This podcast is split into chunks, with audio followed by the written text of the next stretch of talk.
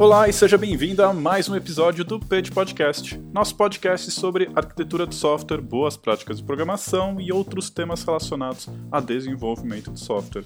Eu sou Márcio Freze Davi e junto comigo, como sempre, está meu amigo e colega Juliano Martins Silva. E aí, Márcio, beleza? Beleza, Juliano. Antes de começar, eu queria só fazer uma observação. Depois que gravamos aquele episódio lá sobre pair programming, eu comentei com vocês que o Leandro tinha sugerido lá no Twitter usar a técnica Pomodoro para gerenciar o tempo e evitar burnout da dupla. Eu só queria agradecer mais uma vez essa dica, porque nessas últimas semanas eu voltei a utilizar essa técnica, mesmo programando sozinho, e eu consigo sentir uma diferença tremenda. Eu cheguei a explicar mais ou menos o que era a técnica Pomodoro, mas agora há pouco eu vi uma definição lá no Twitter que eu achei que resume bem. A arroba underline Eita Juliana postou lá. Usando Pomodocs para produtividade. 25 minutos de foco, recompensados com 5 minutos de carinho nos dogs. Eu acho que essa definição dela sintetiza bem. E até para editar esse podcast eu tenho utilizado essa técnica. E uma outra vantagem que eu observei é que, usando ela, eu consigo estimar bem melhor as minhas tarefas. Por exemplo, agora eu sei que para editar um episódio desse podcast, eu demoro em torno de 4 pomodoros de 25 minutos, ou seja, 1 hora e 40 minutos, mais ou menos. Assim fica bem mais fácil eu me planejar. Bom, mas o episódio de hoje não é sobre planejamento, estimativa nem sobre gerenciamento de tempo. Hoje a gente vai falar sobre gerenciamento de memória, ou melhor, sobre vazamento de memória, o famoso memory leak. Certo, Juliano? Certo, Márcio. Hoje a gente vai falar de um assunto que geralmente causa muito dor de cabeça aí na galera. E só para começar a contextualizar aí o que seria o memory leak, o memory leak basicamente é quando você tem uma, um espaço de memória que você alocou no programa e depois que aquele espaço, né, que aquele objeto, falando de objetos em Java, ou então não, não precisa ser necessariamente em Java, né, mas é uma, uma parte do programa que não usa mais aquele espaço de memória, não vai mais acessar uma variável, por exemplo, mas que por algum motivo essa variável ficou presa, né, essa, esse espaço de memória ficou preso é, sendo referenciado por alguém e o programa não vai mais acessar essa memória e aquele fica bloqueado. E conforme você executa mais vezes esse programa, mais memória vai ficando bloqueada ali naquele, naquele espaço, né? até que o programa fique sem memória disponível para executar. E geralmente é uma é um problema muito difícil da gente encontrar, né, Márcio? A gente descobrir onde está, né? É uma coisa bem chata, na verdade, de fazer análise desse problema. Muitas vezes a gente só encontra em produção, né? Infelizmente. E a primeira vez que eu tive esse tipo de problema foi na faculdade ali, quando eu estava programando em C, no primeiro semestre da faculdade ali, a gente teve C. E se você utilizar a forma pura ali do C, né? Uh, você vai ter que fazer a gestão, você vai ter que alocar os seus recursos de memória, você vai ter que desalocar isso de uma forma bastante manual, né, Juliana? Algumas linguagens mais modernas, que utilizam garbage collector, né, máquinas virtuais, ou mesmo as que não usam máquinas virtuais, mas são um pouco mais novas, costumam ajudar bastante, facilitam bastante esse trabalho, tentando desalocar e não precisando, né, fazendo uma alocação um pouco ali mais por baixo dos panos, você não precisa dar um malloc ali para pegar a memória, como a gente fazia antigamente no C. Mas mesmo essas linguagens mais modernas, como você citou Java, C Sharp, ou seja lá, até no Rust, você consegue de alguma forma ali cair nesse tipo de situação se você não tomar cuidado. Né? Pois é, então, nessas linguagens, né, como você citou o C, que você tinha que alocar e desalocar, talvez fosse até mais fácil de você achar, né? Sei lá, hoje em dia a gente tem ferramenta de análise análise estática de código. Eu não, não, não conheço muito C, não trabalho muito com C, não sei o que, que essas ferramentas é, podem indicar usando os, os, a linguagem C, né? um, dentro de uma base de código em C. Mas acredito que ela pode até tá, te dar uma dica, né? Ó, você está alocando memória e não está desalocando tal. Acho que o pessoal que, que trabalha com linguagem que não tem essa. que você ficar alocando e desalocando memória, acha que o memory leak nunca vai acontecer, né? Porque o memory leak lá no C, ele acontece de você não desalocar, mas ele acontece também por outros motivos que a gente vai citar aqui. Então, não é porque a gente tem um garbage collector, a gente não tem que ficar alocando memória, desalocando memória no Java, que a gente vai negligenciar essa parte, né? Porque, como a gente falou, assim, são bugs difíceis de você encontrar o motivo, né? Então, assim, já vi acontecer de aplicações que ficavam restartando de tempos em tempos para que elas ficassem no ar, porque antes de você perder aquela, aquele sistema, ele começa a ficar lento, tal, né? Então, já deixava uma coisa agendada para de vez em quando ele esse sistema ser reiniciado até que conseguissem é, localizar o problema, né? Onde estava sendo, onde estava acontecendo essa, esse vazamento. Então, e como você falou, né? Em produção, quando você encontra produção, aí seu tempo de ação é menor, é uma pressão gigantesca, né? Você tem que fazer esses, esses contornos para tentar deixar a aplicação no ar, né? Para você não ter um downtime. Mas é, é aquele, aquela correria, né? É quem nunca, né? Já aconteceu comigo, assim, de uma sexta-feira à tarde me envolverem num projeto lá, muito tempo atrás, e o cliente estava bravo lá que o sistema estava dando, estava né, estourando memória o tempo inteiro, então eles estavam reiniciando o tempo inteiro. E aí era uma sexta-feira à tarde e o cliente queria que arrumasse até segunda-feira. Aí eu falei, ah, a única coisa que dá para fazer é aumentar recursos da máquina para demorar um pouquinho mais para estourar e ficar reiniciando. Não tem o que fazer, não, era impossível assim. É, era um sistema que estava utilizando tecnologias antiguíssimas assim, era na época, já faz tempo, mas na época já eram super antigas, né? Tipo JBoss 4 e acho que Java era 7 e assim, era, não era uma tarefa trivial assim, era uma coisa bem difícil de identificar e porque era tanto leak em tanto lugar diferente que realmente não tinha o que fazer assim de uma forma, né, não, não é, ah, é essa linha de código aqui. Às vezes é, mas quando você pega situações muito extremas, é, não é, às vezes não é nem um, um, lugar só, assim, né? São pequenos leaks em vários lugares, né? O termo leak, né, de, de vazamento, é justamente disso, porque às vezes não é uma coisa muito grande que você vai ver em cinco minutos em execução. Às vezes vai, vai acumulando, assim, né, ao longo do dia, ao longo dos dias, às vezes, e chega uma hora que estoura. Né? Então, às vezes, um pequeno erro ou pequenos vários erros, pequenas várias rachaduras ali no seu sistema que vão vazando aos pouquinhos, mas chega uma hora que esse vazamento começa a aparecer e estoura tudo, né? E aí o momento que você tem uma carga maior, né? Aí, aí que começa a aparecer esse tipo de coisa. aí, aí o problema é fica possível, pior né? ainda, né? Então você, você chega lá num prazo final de entrega de alguma coisa, ou numa Black Friday da vida. Mas enfim, é, você falou de pegar esse erro em produção, né?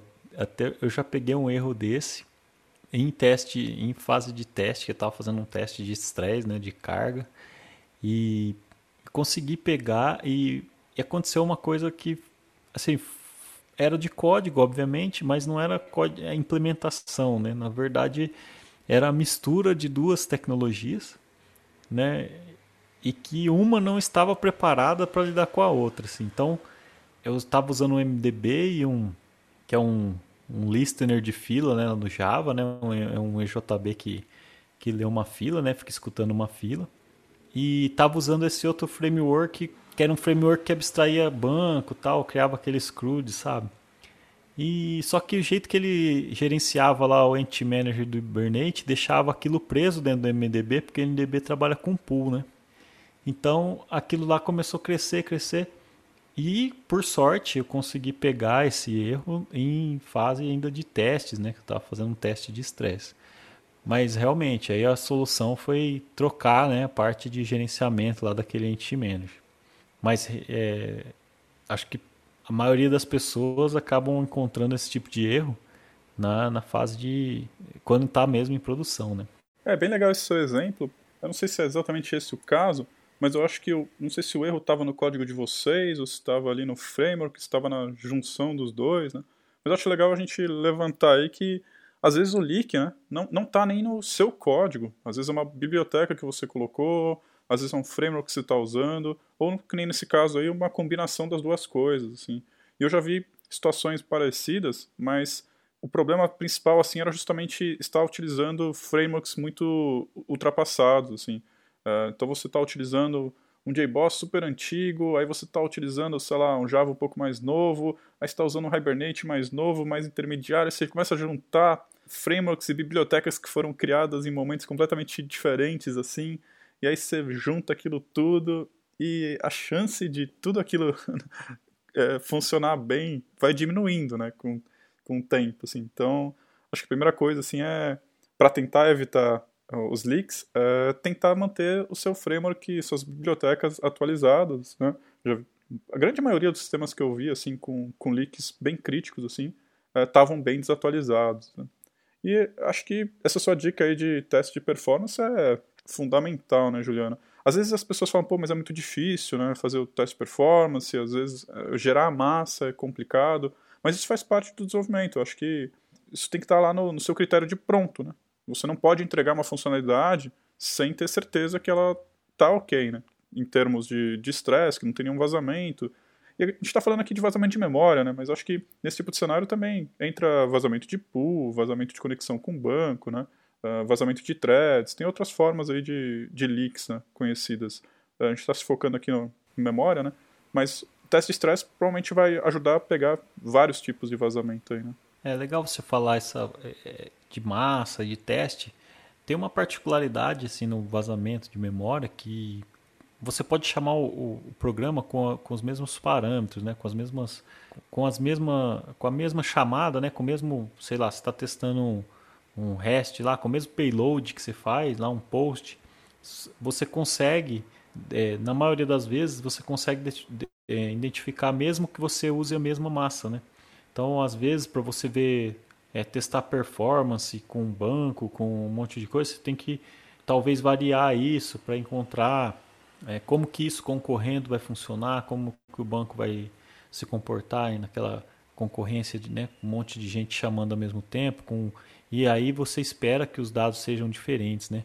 Mas uma característica, até li isso num post que pesquisando um pouco para esse episódio, que falava justamente isso, que uma, da, uma das formas de você identificar que existe um vazamento é que quando você chama um programa com a mesma com mesmos dados, e você percebe que ele sempre está acumulando um pouquinho de memória, que não era para acontecer isso, né? Então era para ele voltar ao estado normal, ao anterior, né? Então achei interessante esse é, esse post e vai bem nessa ideia de realmente quando você vai fazer um teste mais elaborado e você tem que ter é, fazer variações né, de dados para tentar identificar outras coisas, é, esse caso você pode ah, conseguir encontrar um vazamento de memória usando a mesma massa de dados.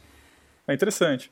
Claro que a gente também tem que tomar cuidado porque às vezes né, o leak só acontece em determinados cenários muito atípicos ali, mas pelo menos você está indo os caminhos mais felizes ali e você está garantindo que, que não tem nenhum leak, né? Se tiver num cenário mais uh, de exceção ali, talvez pelo menos o leak seja né, menos recorrente e talvez seu sistema né, não seja tão impactado assim.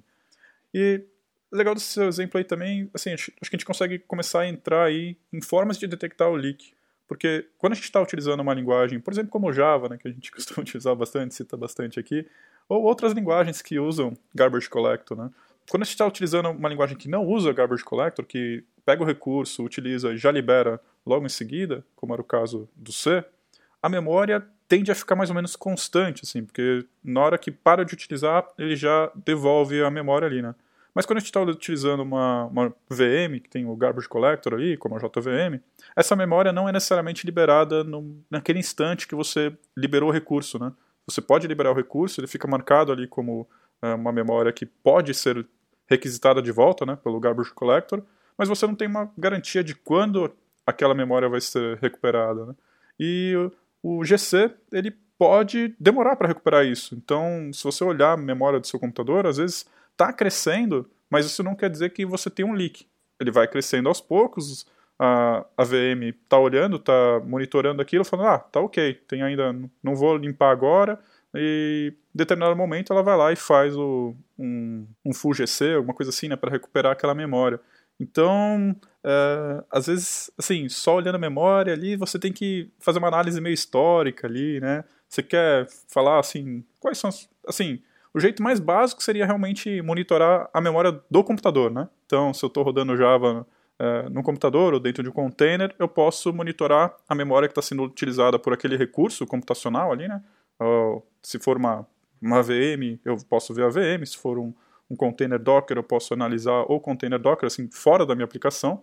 É, é uma forma, mas é uma forma bem primitiva assim, né? Tem outras formas aí. Você quer falar um pouco sobre isso? Uma das formas que eu usei, não necessariamente nesse caso, mas é, eu, era uma prática sempre colocar esses logs para analisar. E eu acho que talvez seja a forma mais simples, que é de você habilitar o log do GC, né? O GC você tem consegue, isso é bem é, Java, né? Então assim é Java, né?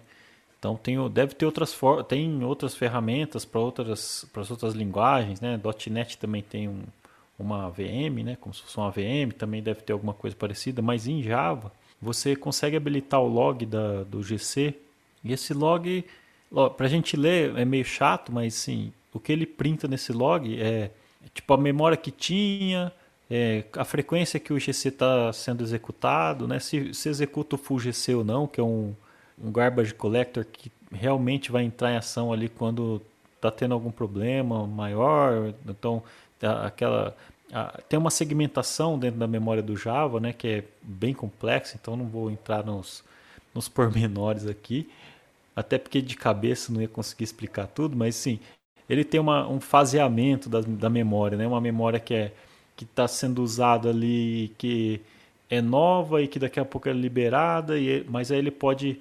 É, ele coloca essa, esses objetos né, é, como sendo um objeto que é mais duradouro ali, ele vai, vai fazendo um negócio, se, se começa é, bagunçar demais esse esquema dele lá, ele vai GC que ele vai dar uma organizada na casa. Então esses logs, eles, ele basicamente ele vai mostrar a periodicidade que o, que o garbage collector está sendo executado, é, quanto de memória tinha antes, quanto de memória ele conseguiu liberar. Então tem umas informações e que é claro para você fazer essa analisar isso no olho, né, na mão, vai ser complicado. Então é, já há muito tempo que eu usei esse tipo de, de artifício e, e achei na internet um carinha que você conseguia mandar esses logs e ele fazia uma análise para você e aí ele consegue te falar, ó, pode ter um leak aí ou não, não vai ser certeiro, né?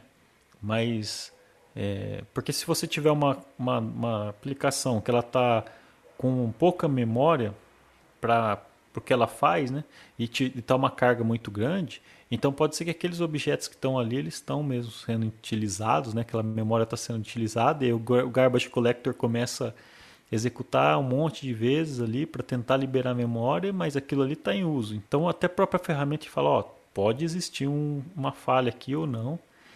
Então assim, acho que essa é a, é a forma mais simples de você ter um indício de que você tem, né? E não de você saber onde está. Eu acho que isso aí já é uma coisa que, que, que é legal.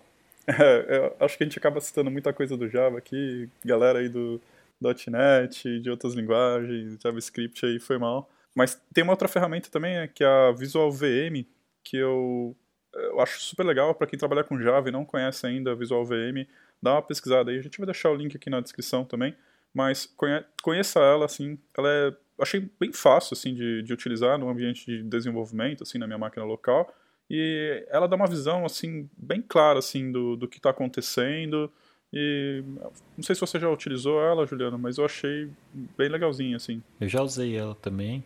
Acho que é difícil você conseguir permissão aí para conectar o Visual VM num, num, ambiente de produção, né? Mas é uma, uma ferramenta que, tipo, em, em fase de teste, você consegue usar e você consegue fazer algumas análises, consegue ver o, é, a RIP, como é que tá, e fazer RIP dump por ali, ver questão de threads tal, então é uma ferramenta bacana. Eu não sei se ainda continua, teve um monte de mudança aí, eu nem sei mais direito como é que tá isso, mas eu não sei se ela ainda vem na JDK, antes ela vinha na JDK. Assim como o JConsole, eu acho que também dá para você fazer é, alguns monitoramentos assim. Mas é isso aí. O Visual VM, você consegue ver mais ou menos esse negócio do log, né, que eu falei, você consegue ver num gráfico. Acho que isso é bacana também. Então você consegue enxergar, ele tem um gráfico que, que mostra como é que está o uso de memória e você consegue ver se essa memória está só crescendo ou não. Quando você falou do garbage collector, que você que ele ele tem a hora dele, né, de executar tal.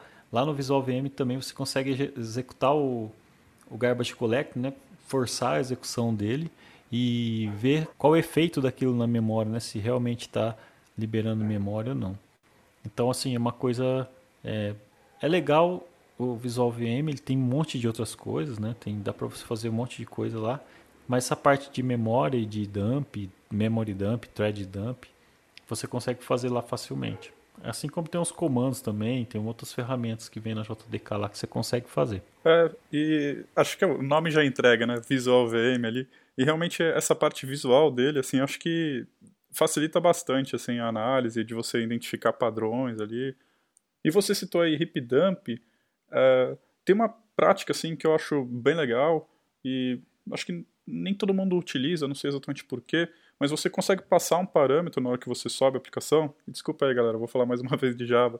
Mas quando você sobe a JVM ali, você consegue passar um parâmetro que faz com que quando a sua aplicação der um out of memory, ele automaticamente faz um heap dump.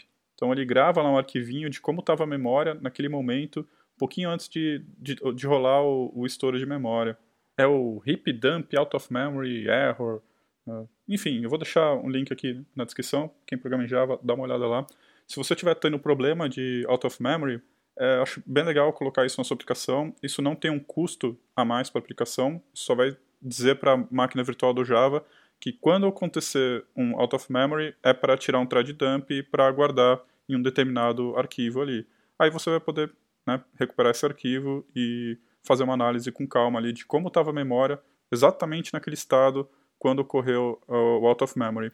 Porque às vezes o out of memory ele, é, ele vem meio que do nada, assim, já aconteceu isso em aplicações assim que tava tudo bem, tudo bem, tudo bem, tudo bem, e aí tipo, chega um horário do dia, puff, out of memory e a gente não conseguia identificar o que estava acontecendo. É uma aplicação super gigantesca, um monolito super antigo, e até você descobrir, né, ah, tem esse processamento batch, ele estava rodando, e o memory leak ele só acontecia em determinadas situações, e fica meio, meio complicado, assim. Então você ter esse heap dump aí uh, na sua mão, né, uh, você consegue fazer uma análise de como estava a memória naquele estado e consegue tentar tirar, né, inferir alguns, alguns dados ali, e pode te ajudar a direcionar ali para onde está tá o problema, né? Sim, o hip dump já é uma forma mais já, já mais não de detecção, né, mas de é, tentar resolver, né? Eu acho que com o hip dump você já tem uma uma ferramenta, já tem informação para tentar achar quem é que está segurando ali o seu seus objetos, né? Então, eu não sei, mas se eu não me engano, é, o dump ele traz toda, tudo que estava em memória. Então, se tiver um servidor que tem muita memória lá, vai ser um arquivão, né? E ele traz também as informações que estavam lá, né? Então, dependendo do, do, do, Agora com o LGPD, então tá pior ainda, né? Mas dependendo de, de como for, o ambiente que você tá, as informações que tem ali, tem, talvez tem que tomar um pouco de cuidado, porque pode vazar informação sigilosa, né? Informação delicada ali. Muito bem observado. Mas realmente, é, realmente você consegue pegar um, um dump de memória, você vai conseguir saber quais objetos que estão lá, né? E como eles se referenciam um ao outro. Então você provavelmente você ali você consegue. Não é uma coisa fácil também. Eu já, já fiz umas brincadeiras assim, não fui a fundo, mas já mexi em, com alguns analisadores aí de dump não é também uma coisa muito simples. Acho que até a Visual VM você consegue fazer tipo umas queries dentro dos objetos, assim, uns negócios meio, meio maluco, assim. Você sabe, porque, assim, pensa em pensa no que, que, pode ter dentro de uma memória, né, de um servidor. Assim, tudo quanto é classe, de tudo quanto é coisa. Então, você consegue fazer umas buscas lá. Então, assim, não é uma coisa trivial também, mas com um pouquinho de um pouquinho de dedicação ali, você vai conseguir encontrar. É, é, tem que ser o último recurso, eu diria assim, né? Tipo, se você tá precisando fazer isso é porque você já tá em, né, no meio do terremoto ali. É, se você nunca precisou fazer isso, sorte sua, assim, porque realmente é, é uma tarefa árdua ali, não, não é nada gostoso trabalhar com isso, não. É, é bom saber que tem, porque às vezes você não não tem esse parâmetro lá configurado e você começa a ver um servidor em produção estourando e você pode tentar fazer um, um ambiente ali de teste, né, de estresse e Java aí você habilita, habilita o log do GC, aí você vai vai instrumentando aquilo ali para e são coisas que não vão é, degradar o ambiente, né? Então, às vezes a gente coloca alguma coisa a mais ali para fazer um teste, para tentar enxergar o que está acontecendo, e aí piora a situação e aí às vezes até camufla aquele erro original, né? Então, acho que essas, como é uma coisa da JVM, eu acho que não, não vai interferir no erro que você está tendo, né? Isso também é interessante. Então, pra, na hora de você investigar, você já está ali no, numa correria danada e tá, o cliente já está insatisfeito, e já tá, o chefe está brigando com você, aí você já... É, é uma possibilidade, né? Uma forma de você buscar o erro ali. É isso aí. E no Java, especificamente, mais uma vez falando dele aqui, existe uma, uma boa prática que, infelizmente, ainda vejo pessoas não utilizando, e queria comentar dela aqui. Eh, se você trabalha com Java e você não conhece ainda o Try with Resources, conheça esse mecanismo assim, porque facilita muito sua vida assim. Uh, antigamente no Java a gente tinha que ficar fazendo try catch e find ali, né? Então eu fazia alguma coisa ali no, eu queria abrir algum recurso, então sei lá, vou abrir um buffer de arquivo, vou fazer alguma coisa do tipo, eu tinha que colocar num try catch, fazer o que eu queria fazer e ali no Fine ele tinha que verificar ah, aquele recurso foi fechado, se não foi fechado então fecha, né? E aí se rolasse alguma exceção, como estava no Fine ali, aí você tinha que fazer essa checagem. Era um processo chato assim de, de lidar com recursos assim. Você abrir, é parece besta, né? Ah, só preciso abrir o recurso, fazer alguma coisa e depois fechar. Só que enquanto ele está aberto, você não sabe direito o que está acontecendo, né? Então pode rolar uma exceção, pode rolar alguma coisa e você precisa garantir que aquele recurso está fechado. E o try with resources do Java vai justamente garantir isso. O código fica meio estranho porque você ainda precisa do try e dentro do parênteses ali do try você coloca os recursos que são que implementam a interface auto-closable. Então, dentro do parênteses ali você abre o recurso e aí o, a própria JVM vai garantir para você que no final do try aqueles recursos vão estar fechados. O código fica meio feio, mas facilita muito. Fica pelo menos menos feio do que a gente fazia com try catch, assim. E, então, se você não conhece aí, eu vou deixar uh, um link na descrição aqui da, da documentação sobre AutoClosable, sobre Try with Resources, e aí, se você programa em Java, dá uma olhada. Se você não programa em Java, procura algo similar aí na, na, na sua linguagem, que deve ter também. Acho, vou, vou tentar dar uma dica aqui de .NET, hein? Vamos ver se galera que usa .NET me corrige, por favor. Eu acho que no .NET tem uma coisa parecida, mas é using. É a mesma coisa, assim, bem parecido com, com esse com esse try with resource que você falou. Mas é, é um outro bloquinho. Você using um, um, um resource abre um bloco e ali depois quando você sair daquele bloco ele também faz um, um tratamento. Se eu não me engano é isso Faz muito tempo que eu não mexo com .NET, galera. Então, me perdoem, mas se tiver algum algum usuário de .NET, aí manda uma mensagem aí pra gente. Mas é bem legal mesmo. Isso aí faz com que a gente não esqueça. E acho que você citou isso, né, Márcio? Porque tem uma das uma das dos vazamentos comuns no Java é, são de buffers de arquivo, né, leitura de texto que não são fechadas, né? Então é uma é um vazamento de memória comum. Eu acho que esse tipo de coisa assim que são bem comuns e abre um recurso e não fecha.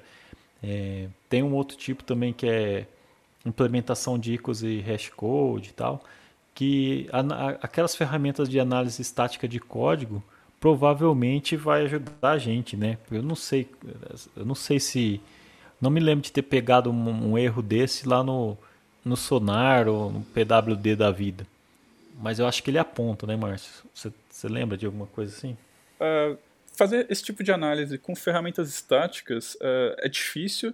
Ele com certeza vai pegar alguns, assim, uh, porque normalmente está, pelo menos a minha vivência aí mostra que esse tipo de leak, quando é código nosso ali, né, está um pouco associado com códigos meio mal feitos, assim, que não seguem boas práticas.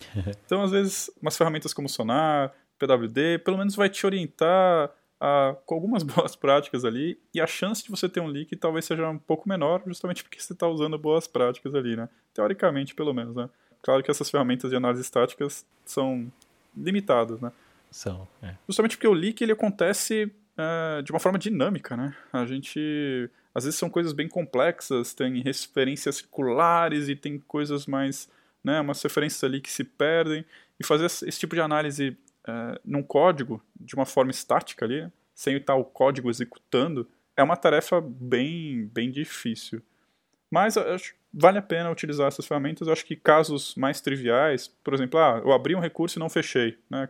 Que nem eu citei ali agora há pouco. Se você nem está fechando o recurso, né? Com certeza eh, esse tipo de ferramenta vai pegar. Mas pode ser que você esteja fechando o recurso, mas não, o seu código não vai chegar naquele momento. Então, rolou uma exceção no meio do caminho. E então você abriu, rodou uma exceção, e aí caiu no catch, e aí o, você passou pela linha ali que ia fechar, e ela deveria estar no final, final e não está. Ou então às vezes está no final, mas eh, às vezes você pode até tomar uns no pointer no final se você não, tomar cuidado, porque às vezes a exceção ocorreu ali em um objeto que ainda nem foi aberto. É, é, é, é, complexo, assim, parece uma coisa besta, assim, né? Ah, só liberar a memória que eu. e só fechar o recurso que eu abri, né? Mas eh, pode, pode se tornar uma coisa meio difícil de, de identificar. Bom, a gente falou então aí já entramos numa outra num outro assunto que seriam os mais conhecidos formas de vazamento de memória, né? Ou então, sei lá, os que, que a gente pode dar dica de se você fizer isso, você já vai ter um problema a menos, né? Então, isso que o Márcio falou, do deixar buffer de arquivo aberto, então isso aí pode ser um memory leak, pode dar problema no futuro. Eu citei o equals e o hashcode, então você não, não implementar né, o equals e o hashcode, ou implementar ele de forma ruim, né?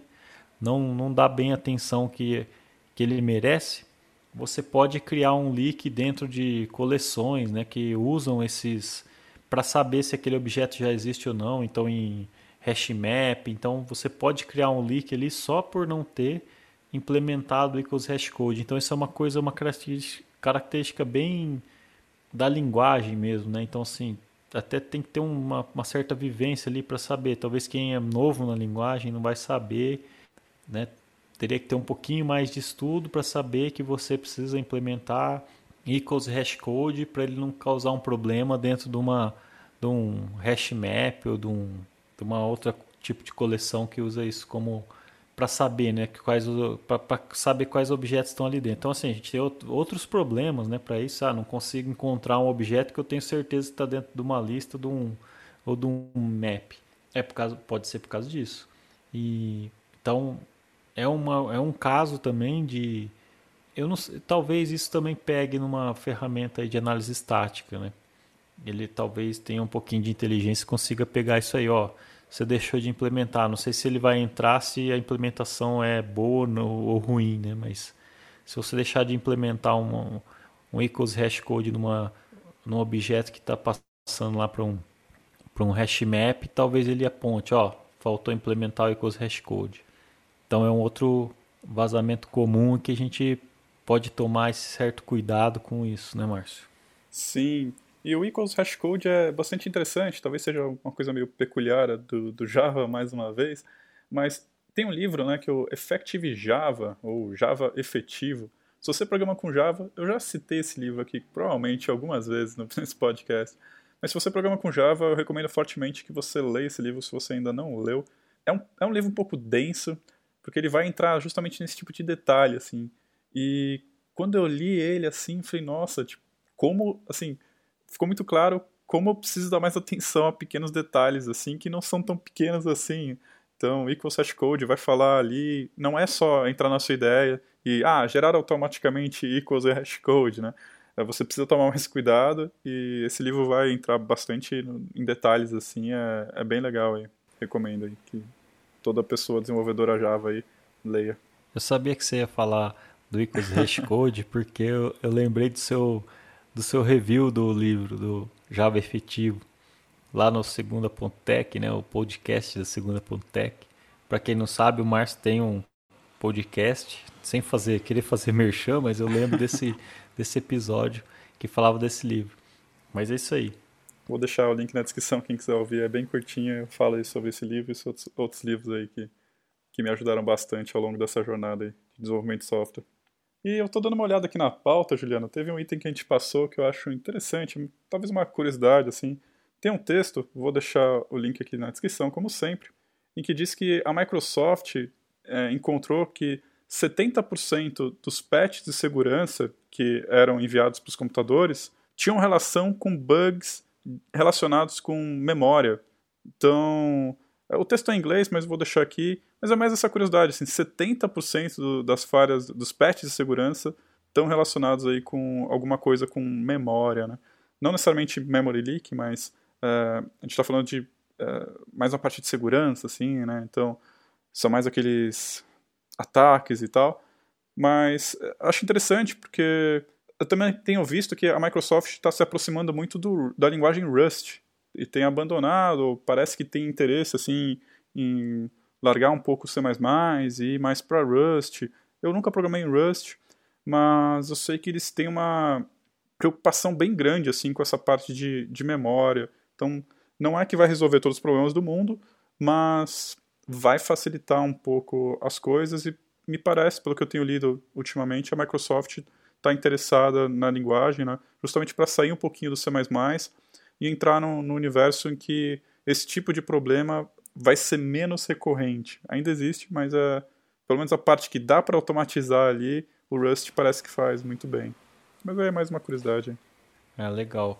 Eu lembro de ter visto em alguma coisa muito tempo atrás também que eu, eu acho que era até uma, assim, uma coisa meio de brincadeira, sabe? O pessoal fazia que estourava um buffer, né, de, um, de uma variável e conseguia pegar um root de um servidor, aí aquilo foi eu, eu, acho que era um bug bem antigo do Linux e isso conseguiu e, e, isso acho que virou motivo de estudo tal não era uma questão de um memory leak que a gente está falando aqui que a gente está falando mais de um memory leak que vai é, degradar o ambiente né, e a aplicação até que ela não funcione mais né? ali era um estouro de você rompia ali o tamanho. Né?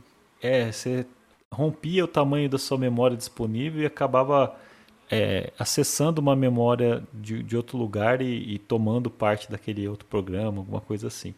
Também não lembro direito, só para como curiosidade. Você está ouvindo o Pet Podcast se estiver utilizando o Apple Podcasts, não esquece de deixar 5 estrelas aí pra gente. E se puder, ajude também na divulgação desse trabalho, para que possamos atingir cada vez mais pessoas. E a gente curte muito ouvir vocês. Nossos contatos no Twitter estão aqui na descrição desse episódio. Bora trocar uma ideia lá? Tem uma coisa que eu queria comentar que eu achei interessante, porque eu acho que eu tinha uma memória motor, assim, não sei, uma, uma coisa que eu não sabia porque eu fazia, mas era assim um, um tique, né? Toda vez que criava uma inner class, colocar o static, criar uma classe estática quando ela for uma inner class. E aí estudando para esse episódio, eu vi, eu li que um, um dos vazamentos comuns assim no Java e aí até uma coisa meio bizarra, né? Porque eu não acho que eu nunca usei dessa forma, mas é quando uma classe interna referencia a externa e ela não é estática. Então, assim, eu não fui muito atrás de como seria isso, nem implementei para ver como que seria, mas até me parece meio esquisito, assim, uma inner class referenciando a externa, né? Mas diz que isso aí cria uma, uma situação ali de, de vazamento de memória. Então, galera que cria inner classes aí, não sei se isso é uma boa prática ou não, eu não gosto muito, mas às vezes é preciso ou é útil lembrar de colocar lá o static antes, né? Para falar que aquela classe é estática. Isso aí eu achei uma curiosidade. Eu fazia isso, acho que de, de, de ver, né? De, sei lá, de ver em alguns lugares isso. E eu não sei nem se a IDE já não aponta alguma coisa, sei lá. Eu acho que a Mas eu achei já, interessante. Já alerta isso. Eu de vez em quando é. uso essas inner class, assim, é, mas claro, nunca inner class referenciando a classe de fora, né? Eu acho que isso é bem estranho. É, eu é... achei meio bizarro essa parte, mas. Às vezes uso para mostrar ali se a classe. É, eu vou criar a classe só naquela classe externa, aí eu deixar um isoladinho ali, deixar as coisas mais próximas ali. mas é, é muito raro também fazer isso, mas às vezes acontece. E uma outra coisa que tem a ver com aquele, com aquele exemplo que eu dei lá no começo do MDB, porque o MDB ele também é um pool, né? Você consegue configurar um pool de MDBs, então aquelas classes são reutilizadas. E o que acontece é a mesma coisa, geralmente, né, as, as threads também são é, alocadas em pools, né? Elas são é, você utiliza e devolve para um pool e pega de novo, então você tem esse controle. É servidor de aplicação, dá para você configurar isso, tal, né? E já vi alguns frameworks, inclusive, é, algumas implementações que as pessoas guardam é, variáveis, né, dentro da thread local.